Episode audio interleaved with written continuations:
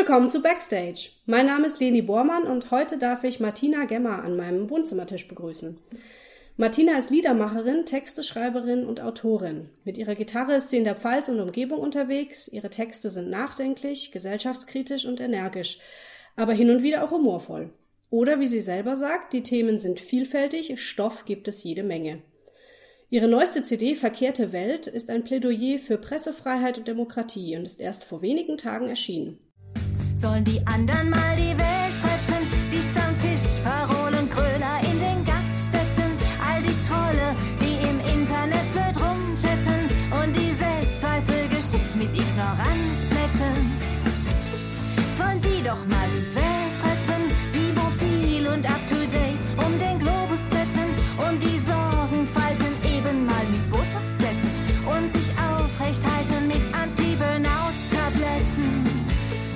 Sollen die doch mal die Welt retten. Hallo Martina. Hallo Leni, vielen Dank für die Einladung. Ja, schön, dass du da bist. Ähm, deine Songs sind auf Pfälzisch, Hochdeutsch, Englisch, ähm, ich weiß nicht, ob noch mehr Sprachen. Äh, ich habe mal einen in Französisch gemacht. Da würde ich auch gerne mal vielleicht was nachmachen. Ja, genau. Mhm. Aber wie entscheidest du dich jeweils, welche Sprache passt Mhm. zu dem Lied? Also eigentlich ist die, die, das Lied in der Sprache dann schon da. Also wenn mir so ein Ideenfitzel kommt, dann ist es halt in der und der Sprache und dann mache ich es meistens auch so weiter. Mhm. Genau. Aber Pfälzisch ist, glaube ich, deine Muttersprache, oder? Äh, wer, ja, also ich bin felsisch aufgewachsen. Ja, genau. Okay. Ja, du bist 1974 in der Südpfalz geboren. Ja. Und ich glaube, Musik hat dich schon ab Kindheit begleitet.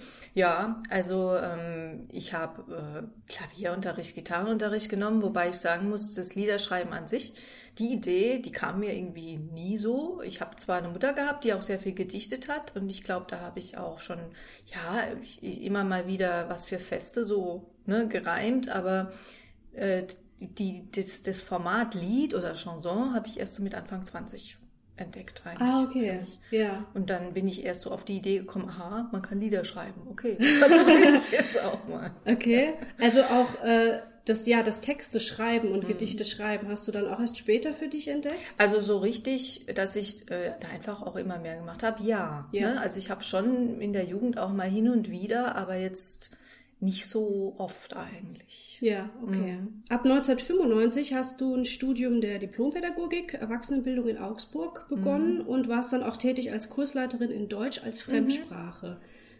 Erzähl mal was darüber. Ja, also ich habe damals ähm, ein Praktikum gesucht innerhalb meines Studiums im Bereich äh, Beratung zunächst. Und dann äh, gab es die in Augsburg ähm, die Institution Tür an Tür, die gibt's heute noch. Das finde ich irgendwie immer super, dass die sich dann so halten und weiterentwickeln. Und die haben viel gemacht in Beratung für ähm, Asylsuchende, Geflüchtete.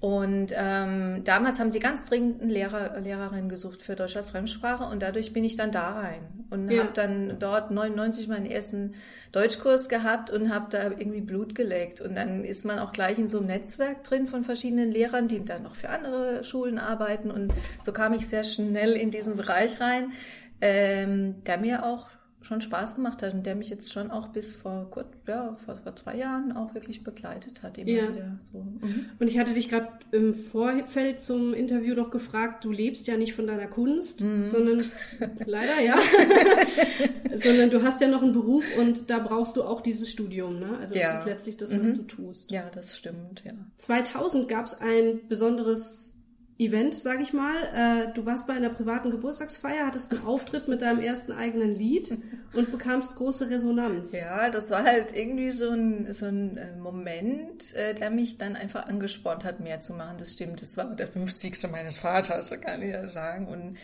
ja, ähm, ich hatte vorher nie so ein bisschen größeren Auftritt vor Publikum, sag ich mal, ne, mit eigenen Sachen. Und von daher war das so ein bisschen auch ein Aha-Erlebnis, da eine Rückmeldung zu erfahren, die mich ermutigt hat, weiterzumachen. Und äh, kurz darauf war dann eben auch dieser Wettbewerb am Rheinland-Pfalz-Tag ein halbes Jahr später. Ja. Ne? Und dadurch, dass ich da gerade so in diesem Thema drin war, habe ich mich da beworben. Dann hat es auch gleich geklappt und so ging das so ein bisschen los für mich, genau. Ja, ich glaube, du hast jetzt unterschlagen, dass du bei diesem Wettbewerb den ersten Platz gemacht Ja. hast.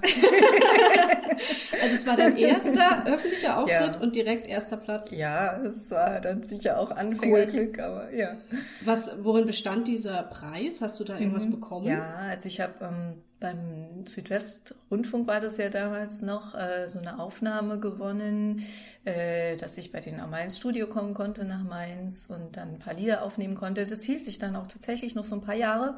Es hängt immer sehr von, von einzelnen Redakteuren ab, die dann engagiert sind und Ja. so auch ein bisschen die regionalen Szenen fördern und so. Also hoffentlich gibt es das auch weiter noch, Ja. so wie das ja auch. Ähm, ja, und das ja, hat mich dann eben animiert, dran zu bleiben.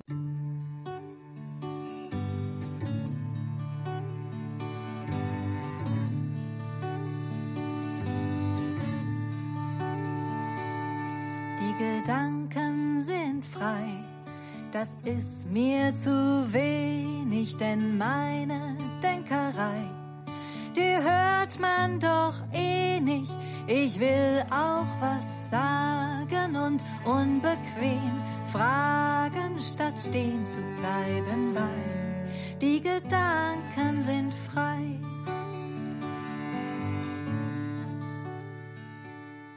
In deiner Vita stand, dass du 2004 oder 2005 an deiner ersten CD und Programm dazu äh, begonnen hast zu arbeiten. Welche CD waren das? Mhm. Das war Ich bleib noch ein bisschen. Mhm. Ähm, und ja, ja, ist schon ewig her, stimmt, 14 Jahre.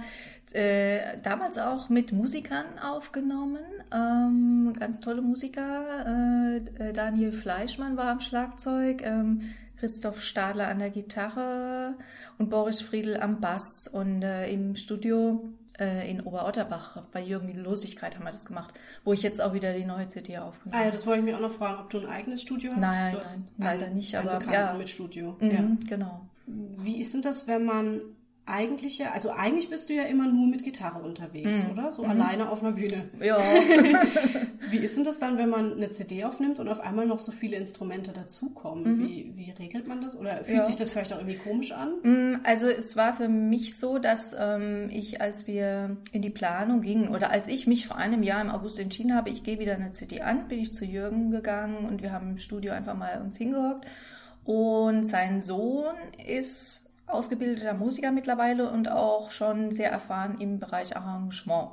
Und dann war gleich die Idee da, aha, er hat auch ein paar Musikerkontakte, ob äh, er das so ein bisschen musikalisch koordiniert äh, und ähm, wir dann die Musiker mit ins Boot holen, dann nochmal eine Zwischenprobe haben, damit jeder so weiß, hm, oder damit ich auch nochmal sagen kann, ähm, ja, es stimmt schon, als, als Liedermacher, wenn man so solo gew- gewohnt ist oder mal mit Gitarre oder Piano aufzutreten, hat man dann auch so ein bisschen Bammel, ob das dann zu viel wird, ne? dass Ja. man, dass die Lieder so zugedeckt werden. Aber ich habe da ziemlich schnell Vertrauen gehabt. Ähm, in den Julian war das dann, dass er weiß, worum es mir geht und es hat sich dann auch bewährt so. Also hat er wirklich toll gemacht. Und ich, ich war auch schon darauf angewiesen, ich bin keine Arrangeurin. Ne? Ja. Ich würde mich jetzt auch nicht als, als Musikerin bezeichnen. Ich, ich mache zwar meine Melodien und meine Lieder, aber Arrangement und äh, musikalische Gestaltung sind normal was anderes. Und ähm, da ist super, dass ich äh, die, die Leute hier im Boot hatte ähm, und ähm, wir uns auch immer in Absprache da, ne, die die Arrangements dann angehört haben, gucken, die haben tolle Ideen äh, eingebracht, äh, wäre ich selber Super, nie drauf ja. gekommen. Ne? Und, und das ist dann einfach toll, wenn das Ergebnis dann für alle auch äh, Ja. passt. So, ne? Ja. Wie ist das bei Auftritten? Ähm, hast du Lampenfieber? Bist du jemand, der sehr nervös ist vor Auftritten? Hm, es kommt immer irgendwie drauf an. Ähm, also so, ich, ich merke immer, ähm, bei mir ist eher so, dass der Hals mal trocken wird und dass ich das dann sehr spontan nur merke. Also nicht so in so einer Flatternervosität Ja. vorher. Das geht bei mir so mehr nach innen. ne? Also so, dass, dass ich dann vielleicht merke, oh, hm, Trockenheit, ähm, dann nehme ich meine Emser Pastille oder so. Ja, Glas Wasser mit auf die Bühne oder so, ja. ja, genau. Du hast dann ein Praktikum am Kulturbüro Rheinland-Pfalz Ja. gemacht und eine Fortbildung im Projektmanagement. Also Ja. du bist dann auch in der Hinsicht noch mal ein bisschen mehr Richtung Kultur Ja. gegangen. Ja, also ich, ich muss auch sagen, so ich, ich, ich habe Diplompädagogik ja studiert und so dieses, dieses, diese, dieses Bild von, von Bildung und Kultur, das zusammenzukriegen, das war für mich immer so ein Bild, was bei mir so drin war und so mit ein Ziel war, so beruflich Mhm. auch. Und ähm, da hat dieses Praktikum im Kulturbüro halt zugepasst und natürlich auch zu meiner Liedermacherei, weil ich dafür ja auch einiges da lernen konnte. Ich habe damals die Seminarorganisation mitbetreut und ähm, äh, konnte dadurch auch an einigen Seminaren teilnehmen, was toll war. Bin da auch extra ein paar Monate nach Koblenz gezogen damals dafür. Also Cool, okay. für drei, vier Monate. Und ja, war, war eine tolle Sache. Das Kulturbüro ist auch riesig gewachsen nochmal Ja. in den letzten Jahren und machen tolle Angebote. Ja. Du hast an, an vielen Wettbewerben teilgenommen. Ähm, zum Beispiel hattest du mal den ersten Platz beim Vorentscheid zum Rhein-Main-Liedermacher-Wettbewerb in Kelkheim gewonnen. Ähm, du lachst jetzt. Ja, Warum? weil man, man treibt sich halt so rum, ne? Also wenn man halt versucht, irgendwie gehört zu werden und so, und dann guckt man, oh, welche Wettbewerbe gibt's, wo kann ich da mitmachen und so. Oder offene Bühnen, ne? Das habe ich schon damals ziemlich ausgiebig gemacht. Jetzt, ich merke schon auch, glaube ich, jetzt so ein bisschen den Alterseffekt Mitte 40, da würde ich das jetzt nicht mehr so, ne, in der Breite machen, aber es, es tut schon gut, ne, wenn man da einfach mal in äh, bei solchen Wettbewerben mitmacht und andere trifft und sich da so ein bisschen prüfen kann, wie Ja. steht man denn so da und Weil das wäre auch meine Frage gewesen, ob du solche Wettbewerbe für junge Künstler ähm, empfehlen kannst, ob das was ist, wo man Reichweite kriegen kann, selbst wenn man keinen hohen Platz bekommt. auf jeden Fall empfehlen, allein schon für, für Netzwerke. Ja. Einfach mit Leuten Kontakt kriegen, reden, na, was machst du so, Ja. wie bist du unterwegs? Ähm, man kann immer wieder von anderen lernen auch und sich da gegenseitig auch motivieren. Weil es ist ja schon so, dass man Kunst allgemein oder Musik oder was auch immer man da macht, ähm, äh, ist es nicht so leicht da. Ne? Äh, In, in der Gesellschaft, die Wertschätzung dafür ist jetzt Ja. nicht so hoch. Ähm, da ist es schön, wenn man seinesgleichen dann immer mal wieder trifft. Ja. 2010 kam die CD Kä Ruh raus. Ich übersetze das kurz. Keine Ruhe heißt das. Ähm, und du hast dann auch ab 2010 Auftritte als Duo gehabt mit einem Klarinettisten und Gitarristen namens Jochen Bauer, Genau. den ich leider nicht kenne. Ja. Mhm. Äh, ist der auch von hier? von der Pfalz? Äh, äh, ursprünglich aus Bayern, aber lebt schon einige Zeit in der Pfalz mit seiner Frau. Äh, sie ist Leiterin in der Musikschule in Ludwigshafen. Ah, okay. Und ähm, er ist in ganz vielen Formationen auch unterwegs und auch Musiklehrer selbst äh, für Klarinette, ein super Musiker. Ich hoffe, wir können auch mal wieder was zusammen machen. Ähm, er hat jetzt bei der CD nur deshalb nicht mitgewirkt, weil ich bei der CD Lieder genommen hatte, die wir zusammen noch nicht bearbeitet haben. Aber Ah. die Lieder, die wir zusammen gemacht haben, möchte ich auch bald wieder aufnehmen, wenn sich die, jo, das Konto wieder ein bisschen gefüllt hat. Oh, okay. Ja. Wie, wie kam es zu diesem Duo? Also wie Ja. hast du ihn kennengelernt? Das war äh, Zufall. Ich habe irgendwie, ich habe mal, glaube ich, einen, einen Gitarristen im Internet gesehen, Odenwald, wo ich dachte, hm, so die Richtung, was der macht, könnte vielleicht passen. Ich habe damals einfach einen Duopartner gesucht. Ich war damals auch so ein bisschen, äh, jo, blauäugig mutig. Ich habe in Kehl einen Auftritt bekommen, wo mich ja jetzt nicht so viele kennen. Und ich ähm, dachte, da könnte eventuell größeres Publikum zusammenkommen, weil das so eine äh, renommierte Veranstaltungsreihe war. Und äh, ich hatte denen angekündigt, dass ich im Duo komme und habe aber noch kein Duo von ah ja. das war im Januar 2010. Und dann, ähm, ja, habe ich aber tatsächlich Glück gehabt und über diesen Odenwälder Gitarristen den Hinweis auf den Jochen bekommen. Und zufällig hat's dann auch wirklich hingehauen, sonst hätte ich das wieder korrigieren ja. müssen. und tatsächlich hatten wir dann echt einen tollen Auftritt, einen schönen Ja. ersten Auftritt in Kehl zusammen und auch einige noch danach. Und ja, wie gesagt, ich hoffe, das kann auch irgendwie weitergehen. Mhm, super. Wir brauchen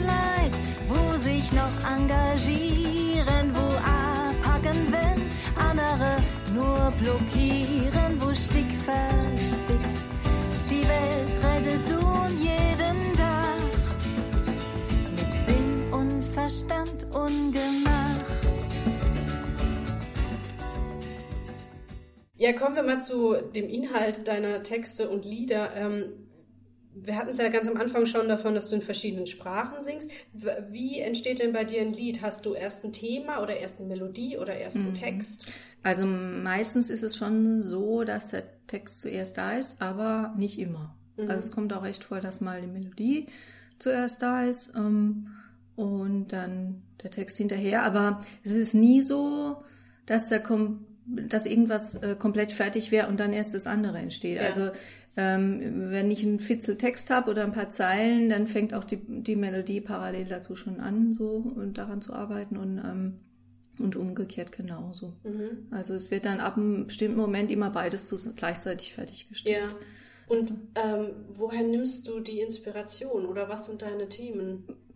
Hm. Also es kann wirklich manchmal einfach nur eine Zeitungsmeldung sein, so wie bei dieser Keru-Oma, die ich aufgeschnappt hatte, ne, dass es da eine ältere Frau im Donnersbergkreis ertappt wurde, als sie mit einem Handbohrer sich an Autoreifen zu schaffen macht. Das ist halt so eine Geschichte, Stimmt, die ist, irgendwie ja. einfach berührt. Ne? Also ähm, und und sowas bleibt dann irgendwie im Kopf. Äh, und in, in den letzten Jahren, gut, waren es halt auch viele gesellschaftspolitische Themen. Am Mittwoch ist zum Beispiel jetzt gerade der Cum-Ex-Prozess, äh, der da anfängt. Dazu haben wir auch ein Lied äh, ja. mit auf der CD wo ich dann auch manchmal denke, ähm, vielleicht kann das Thema auch nochmal helfen mit so einem Lied, ähm, was jetzt nicht irgendwie, äh, wo man jetzt keine zwei Seiten lesen muss, sondern einfach mal was hört. Ähm, solche Themen unter die Leute zu bringen oder die Aufmerksamkeit dafür irgendwie ja, jo, zu fördern. Ja. Hm. Ist das auch so das, was du dir quasi von deinem Publikum erhoffst, dass die nicht nur sagen, schöne Musik, sondern dass da auch ein bisschen mehr rüberkommt? Das ist immer schwer, ne? Irgendwelche Erwartungen da gegenseitig. Ich freue mich, äh, also es ist schon viel, wenn sie einfach sich gut unterhalten fühlen, ja. Mhm. Ähm, ich versuche in den Moderationen halt dann schon inhaltlich auch was rüberzubringen, aber auch nie zu überfrachten. Ich glaube, das ist sehr gefährlich, wenn man, ja. wenn man mit so einer Erwartung rangehen würde, oh, und danach ja, sind alle voll, was weiß ich, in dem Thema. Das darf man nicht. Ja. Nee, mhm. äh, ich glaube, da muss man aufpassen, nicht mhm. zu viel. Das hatte ich dich auch schon mal, äh, oder hatte ich dir gesagt, als ich dich im Mai das erste Mal gesehen habe. Da habe ich dich bei der Kulturkulisse gesehen ah, in Neustadt. Ja. Äh, ist ja auch ein Projekt, was vom Stadtverband für Kultur gefördert mhm. wird, genau wie dieser Podcast. Mhm. Und ähm, da bin ich danach auf dich zu und hatte noch gesagt, fand es total cool, äh, weil ich die auch vorher noch nie gesehen hatte, leider. Und ähm, da hatte ich noch gemeint, was ich äh, so, so schön finde, ist, dass du eine Liedermacherin bist, weil ich ich weiß jetzt halt nicht, ob das stimmt, mhm. aber mir kommt es vor, als wäre das eine Musiksparte, die sehr männlich ist. Ist das so? Ich glaube schon, dass da ähm, lange Jahre einfach auch Waldeck, ne, dieses Festival, da waren einfach viele männliche Namen dominanter, sage ja. ich jetzt mal. Ähm, ich werde manchmal nur darauf angesprochen, es gibt die Joanna, das ist aber so die einzige ne, äh, die weibliche Liedermacherin-Figur, die man so in der Region mhm. kennt. Mhm. Und da so viele gab es da nicht. Ja, das stimmt. Also ich glaube schon, dass das eher die Minderheit war. Aber in den letzten Jahren, äh, durch verschiedene Kontakte habe ich gesehen, die Szenen, die weibliche Szene gibt es durchaus. Ja. Äh, äh, vielfältig und äh, jo, ähm, braucht sich sicher nicht zu verstecken. Dann kann man die ja ruhig auch mal ein bisschen unterstützen. ja. Kommen wir mal noch zu deinen äh, Büchern. Du hast 2012 zwei Buchveröffentlichungen mhm. gehabt. Das Ungeheure von Loch Ness ja. und Opus Omi und das Wolfsmanagement. Genau. Mhm. Diese Titel sagen mir erstmal gar nichts. Kannst du irgendwie zusammenfassen, worum es da geht? Ja, oh, das ist schwer. Also das Ungeheure von Loch Ness ähm, ist eine Sammlung von verschiedenen Texten und Gedichten, die so in den Jahren davor entstanden waren und äh, im, im, im Großen und Ganzen bezieht sich so ein bisschen auch auf den Umgang mit Ungewissheiten mhm. und mit Sachen, die einem vielleicht nicht ganz geheuer sind und in welche Fallen man da so tappen kann. Äh, das ist so ein ja, bisschen philosophischer. ja, aber die Texte sind wiederum ganz konkret und ich hoffe eben auch humorvoll. Ja. Und äh, ich denke, wenn man da so ein bisschen reinguckt, vielleicht, dann kann man sich am ehesten ein Bild machen. Ähm, was toll war, dass der Armin Hutt, der Kantler Zeichner, da auch ein paar Bilder äh, dazu mhm. gemacht hat und das mitgestaltet hat. Viele Leute, die das so spontan sehen, denken immer, es ist ein Kinderbuch, aber es ist jetzt kein, nicht unbedingt ja, ein Kinderbuch. Sieht aus wie ein ja, Kinderbuch, ja, ne? ja, stimmt, ja. ja. Aber ich glaube, Kinder werden da doch ein bisschen Texten überfordert. Jo. Ähm, ja, und das andere Opus Omi und das Wolfsmanagement, ähm, da geht es schon so ein bisschen um äh, ja, politische Sachen, die in der Zeit passiert sind. Ähm, damals habe ich 2011, 2010 auch schon zum Beispiel mitbekommen, äh, wie sich die Lage in Ungarn da sehr Richtung antidemokratisches äh, Gebaren verändert hat ähm, und war da ziemlich entsetzt darüber, wie wenig die Europäische Union dem entgegenzusetzen hatte. Mhm. Und bin da irgendwie auch von Hölzchen auf Stöckchen gekommen, aber irgendwie hängt ja auch alles zusammen. Also dieses, dieser, dieser aufstrebende Rechtspopulismus, den konnte man damals schon wahrnehmen, wenn man hingeschaut hat. Ja, also vor sieben Jahren, vor acht Jahren ja. schon. Auch die Netzwerke so dahinter. Und dann auch so die Rolle von ähm, Regimen wie Aserbaidschan, die auch wieder in diesem, in diesem äh, Malta-Skandal eine Rolle spielen, heute, der diskutiert wird mit den Pässen. Und dann gab es ja noch die ermordete Journalistin äh, Daphne Caruana Galizia, die ähm, ja ähm, mit, Auto, mit einer Autobombe äh, ja, ermordet wurde. Mhm. Da merkt man, dass so Sachen wie ja äh, Demokratie, Verteidigung der Demokratie, Verteidigung der Pressefreiheit, ähm, sich wehren gegen, gegen rechte Strukturen äh, stark zusammenhängen. Und beim Recherchieren trifft man dann auch immer wieder auf ähnliche Leute, die sich da engagieren oder eben auch nicht, die, die, da, die da dagegen ähm, wirken in negativer Weise. Das hat mich dazu gebracht, dann so verschiedene Sachen mal äh, aufzugreifen und darzustellen und zusammenzufassen in diesem Opus Omi und das Voice Management. Mhm. Genau. Bitte lauf jetzt nicht den Falschen hinterher, die dich rüberziehen wollen in ihr Fahnenmeer. Bitte werde radikaler mit der Zeit, nur im Glauben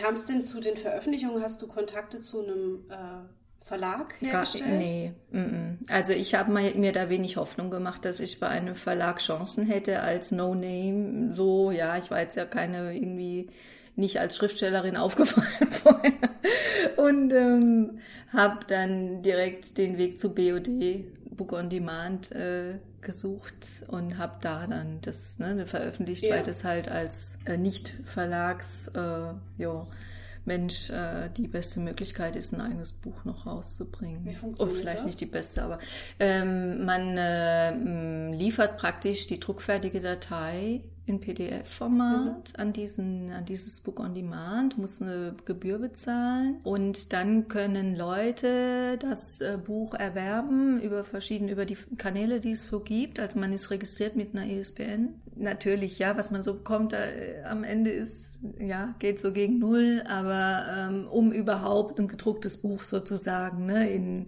in der Hand halt einfach mal zu halten. Ja, ja. oder äh, zugänglich zu machen, ja. ne ist es dann mal so ein Weg. Sind alle deine Bücher darüber entstanden? Ähm, ich überlege jetzt gerade ja schon. Also den, ja, doch, das Ungeheure, die Opus Omi und dann das Pressefreiheit Update auch im Book on Demand noch gemacht.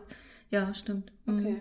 Ähm, 2016 hattest du eine kleine Sendepause einlegen müssen mhm. wegen einer MS-Diagnose ja. und Reha. Darf ja. ich fragen, wie es dir aktuell geht? Gut, also ja. ich muss sagen, ich kann wirklich nicht klagen und ich weiß, dass es viele, die das neu, äh, in Anführungszeichen erwischt, gleich viel härter trifft. Ähm, auch mit den Folgen, die solche Schübe haben können. Ja. Bin sehr froh, dass es bei mir erstmal glimpflich abgelaufen ist und dass ich die Chance habe auf eine milde Form äh, und Entwicklung. Und ich, ich denke aber, es hilft auch immer, wenn man, wenn man einfach weiß, aha, die oder der hat es auch und lebt trotzdem so oder macht sein Ding. Deshalb gehe ich auch relativ ja offensiv damit um. Ich damals, als ich die Diagnose bekommen habe, war auch irgendwie eine fast schon lustige Begebenheit, dass ich dann, ähm, ich bin dann nachmittags ins Kiosk dieser Klinik gegangen und habe mir die Zeit gekauft, so auch ein bisschen so mit Ablenkungshintergedanken und dann war da ausgerechnet an diesem Tag ein Interview mit Malu Dreier drin, die beschrieben hat, wie sie ihre MS-Diagnose bekommen hat. Das war so hm, yeah. bisschen spooky, aber, aber auch irgendwie, ja, so ermutigend. Ne? Ich ja, meine, sie ist ja auch jemand, damit, ja. ich meine, mhm. ähm, ist Ministerpräsidentin, äh, ist nicht gerade ein stressfreier Job ja. und schafft es trotzdem. Ne? Also von daher, ähm, toi toi toi, bei mir, äh, ja. ich drück, ja, kann halt noch hoffen ne? und ähm, es geht mir aber wirklich ganz gut damit. Gut. Ja. Hat es was mit deiner Kunst, mit deinen Texten vielleicht gemacht? Hm, ich weiß es nicht. Ähm, also was es auf jeden Fall gemacht hat, vielleicht jetzt gar nicht inhaltlich. Und ich finde es auch, glaube ich, gefährlich, wenn man sich zu sehr damit identifiziert. Ähm, aber was es gemacht hat, war, es hat mir Beine gemacht. Also äh, in so gerade dieses Pressefreiheit-Buch, weil man überlegt sich halt schon, wenn dann doch so ein bisschen greifbarer ist, dass halt auch alles vielleicht mal so ein bisschen endlicher ist, als man es vielleicht gerade so realisiert will man Dinge vielleicht doch mal äh, gezielter und schneller umsetzen. Und, und gerade dieses Pressefreiheit-Buch entstand dann eben auch wirklich kurz danach so ein bisschen mit dem Gedanken, hm, das wollte ich ja auch noch machen, schieb's jetzt nicht auf sonst wann ja. oder irgendwann, äh, sondern geh's jetzt demnächst an und so. Und also ich glaube schon, dass es ähm, das macht, dass einem bewusst wird, was einem wichtig ist. Ja. So, so banal es dann immer ist, ne, diese ja, Botschaft, aber, aber es, halt es ist halt wirklich so. so ne? Genau. Ja, schön. Mhm. Ja, das Pressefreiheit Update, The mhm. Art of Guarding Guards, ist 2017 erschienen, mhm. ein Buch. Dieses Thema Pressefreiheit mhm. findet man sehr viel bei dir. Ja. Warum?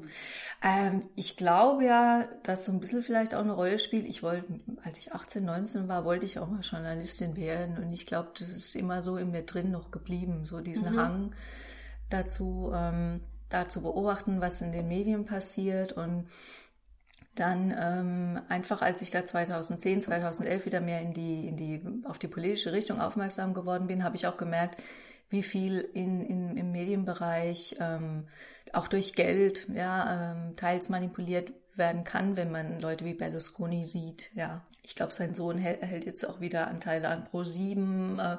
Äh, viele Dinge, die man einfach auch nicht weiß, ja, ja. so Hintergründe, die man nicht äh, durchblickt, äh, Gefahren wie Medienkonzentration. Ähm, äh, ich denke, das ist ähm, in der Öffentlichkeit auch oft ja, zu wenig auf dem Schirm und auch das Ringen von Journalisten um ihre Existenz, die es ja nun wirklich auch nicht leicht haben, so von wegen Bezahlung und ähm, jo, äh, wenn man da nicht gerade zu den, zu den ganz Großen gehört.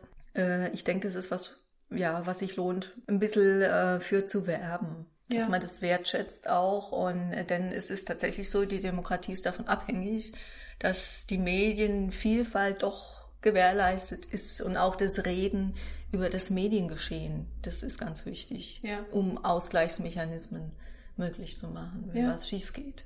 Ähm, ganz anderes Thema, aber was ich auch erwähnenswert finde, weil es auch erst letztes Jahr erschienen ist, ist ein Büchlein namens Pfälzisch als Fremdsprache. ja. Verständnishilfen und Übungen für Jung und ein bisschen älter. Genau. Was ist das?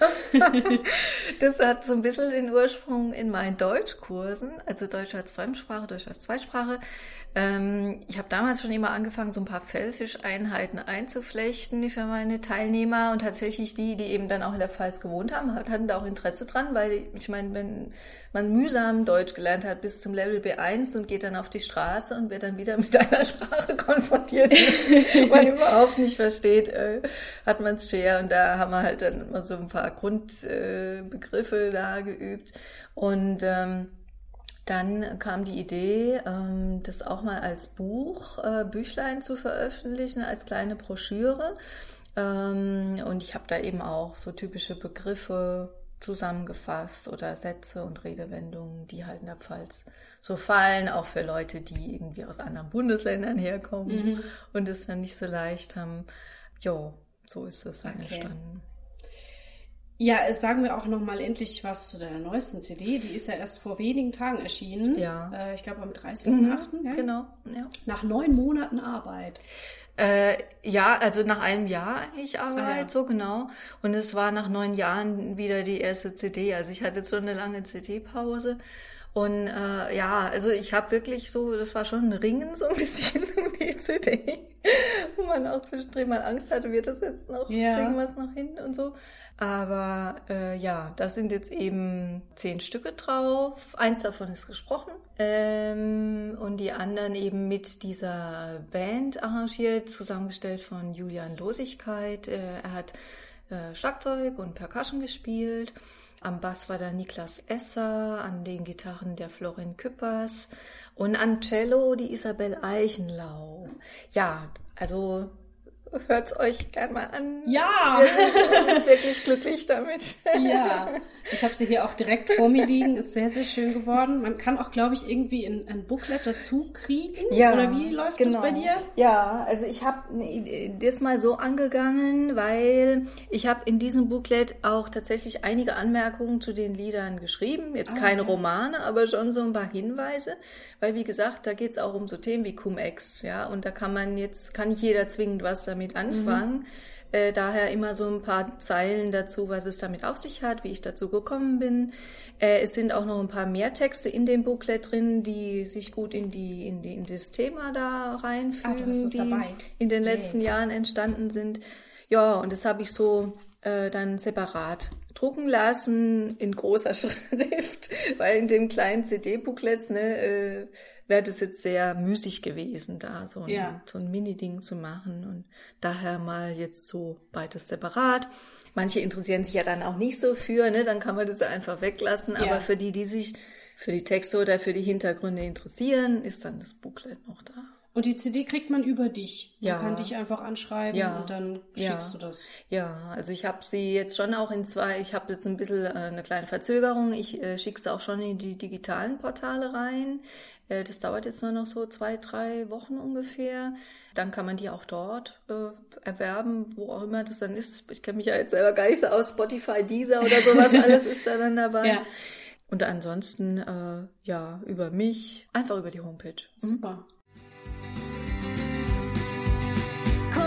and for the raw, acting like a knob, ruthlessly on top. Cum ex and hop, stealing without stop, grabbing all the crop, mocking about the cop. Ich hatte noch äh, was Kleines entdeckt auf deiner Homepage, Mhm. hatte, hatte ein bisschen äh, auf deinem Blog auch rumgeguckt und habe dann festgestellt, es gab mal eine Crowdfunding-Aktion für diese CD, die leider gescheitert ist. Ja, es war halt schade. Also ich ähm, habe äh, die angesetzt im Januar, Februar, glaube ich, war das. Ja. Und ähm, die lief dann bis zum 1. Mai. Ähm, ich habe Mails rumgeschrieben, ich habe auf Facebook dafür geworben, wie auch immer. Also es gab halt wenig Beteiligung. Ich Hm. weiß es nicht. Ich habe auch manchmal den Eindruck, ich habe jetzt auch ein bisschen eine längere Pause gehabt, so als Liedermacherin, oder ich trete nicht so oft in Erscheinung. Äh, vielleicht trauen mir, ja, vielleicht haben es mir Leute auch einfach nicht zugetraut, dass da was dabei rauskommt. Ich weiß es nicht. Äh, wie auch immer. Also es war dann so schon so ein bisschen ein, weil so eine CD ist eine finanzielle Investition Ja. und so ein Crowdfunding hilft dann schon äh, da ein bisschen sicherer zu fahren. Und so war es jetzt echt eine schon eine Risikonummer. Also es ist jetzt nicht so, ja, aus der Portokasse bei mir, sondern schon eine Investition. Aber jo, als es dann halt einfach schief ging, jo, dachte ich halt, na gut. Und ich habe von ähm, Einzelnen schon auch die Rückmeldung bekommen, die Bedenken hatten, irgendwie wegen der digitalen äh, Geldüberweisung. Ich weiß es nicht, da ist es ja Ah, so. okay. Ne, also Ja, da scheint auch was eine Rolle. entspannt. Ja, also ich habe es auch selber echt mal ausprobiert, damit ich so selber weiß, wie Ja. ist es. Ähm, also ich weiß es ehrlich gesagt nicht so genau wie und Hm. Aber die warum. CD ist ja jetzt trotzdem da. Aber ich wollte, ich habe dann gedacht, nee, ich will das. Ich will jetzt. aber. Und das, ja, war mir eben jetzt so ein bisschen ein- mein aktuelles Lebensprojekt Ja. schon, äh, ja. Also sind das auch Texte aus neun Jahren, also die Ja. du vielleicht erst vor acht Jahren geschrieben hast? Oder Ja, doch. Also Ja. Ähm, vor allem auch in dem Booklet, ja, das sind, die gehen auf, auf 2011 noch zurück, so ein paar Krass, Texte. Ja. Ähm, bei mir ist es so, wenn ich so alte Sachen von mir sehe, also irgendwelche alten Inszenierungen mir angucke oder ja, irgendwelche Auftritte von mir nochmal mich dran erinnere, dann sehe ich das natürlich immer so als Weg, ja, und ich musste das erstmal erleben, um weiterzukommen, aber natürlich habe ich auch immer so ein Gefühl von, oh Gott, da wusste ich ja noch gar nicht, wie das alles funktioniert und oh, wie sah ich denn da aus? Ähm, hast du das mit so alten Liedern auch oder fühlen die sich immer irgendwie aktueller an für dich? Also aktuell fühlen sie sich schon an, nur wenn ich jetzt zum Beispiel auch ähm, äh, meine CD von 2015 höre, ne? also wie ich da gesungen habe. Da, äh, ja doch, ähm, da merke ich, glaube ich schon, dass ich so ein bisschen, ähm, da hatte ich weniger Varianten zum Beispiel drin beim Singen, ja, oder habe hab einzelne Refrains immer ähnlich gesungen. Also ich glaube, ich, ich habe da jetzt so ein bisschen mehr Bandbreite oder bin, bin vielleicht äh, spontaner oder so. Ja. Ähm, man merkt schon, glaube ich, dass man sich ein Stück weit auch entwickelt. Und, Okay. mhm. Äh, das ist mein Meerschweinchen, was gerade in einem, in einem Papphaus rumnagt. Wenn es das jetzt noch länger tut, dann muss ich ihm das Papphaus kurz wegnehmen, bis wir hier fertig sind. Aber ich glaube, jetzt geht's. So, da hatte ich vorher noch gemeint, ich habe hier gerade Baustelle in der Straße. Hoffentlich haben wir nicht zu viel Presslufthammer. Jetzt haben wir wieder knabbernde Meerschweinchen. Gut. Ähm, jetzt hatten wir es von deiner CD und natürlich, äh, ja, kaufen, kaufen. Wo kann man dich denn als nächstes sehen? Also wir suchen für die, für die CD-Vorstellung tatsächlich noch eine Release-Möglichkeit. Ah. Da bin ich gerade am Rumfragen in verschiedenen äh, Veranstaltungsräumen. Und ähm, dann habe ich einen Termin in Wachenheim. Da ist zum Kultursommerthema Heimat äh, so ein Spaziergang anberaumt und ich bin da in einer Galerie zu Gast und werde da auch wieder mit Gitarre und ja alleine stehen und ein paar Lieder singen, ja, sowohl von der CD als auch ja äh, von früher schon eine kleine Mischung anbieten und dann äh, am Sonntag, 29. September, bin ich im Haus der Nachhaltigkeiten, Johannes Kreuz. Ähm, das gibt dann auch so einen kleinen Konzert, ja, Ja. Nachmittag, genau. Ja, super. Mhm. Ich nehme an, das steht immer alles auf deiner Website, Ja, genau. Termine und Mhm. wo man dich sehen kann. Super. Dann hätte ich äh, nur noch eine Frage, die stelle ich immer zum Schluss, nämlich was wünschst du dir? Oh. Also im Moment, dadurch, dass die CD jetzt gerade so wirklich im Vordergrund steht, wünsche ich ihr, dass sie Flügel kriegt Ja. mir auch. und ähm, ja, das, also ich, was ich mir wünsche, ist einfach, dass ich immer wieder Raum finde, um das weiterzumachen äh, mit dieser Songwriterei und Liedermacherei. Ja, und immer wieder so tolle Wegbegleiter, wie ich sie immer wieder hatte, ähm, die da mitmischen und zu ja, tollen Ergebnissen führen. Super, schön. Ja, dann wünsche ich dir das auch. Danke.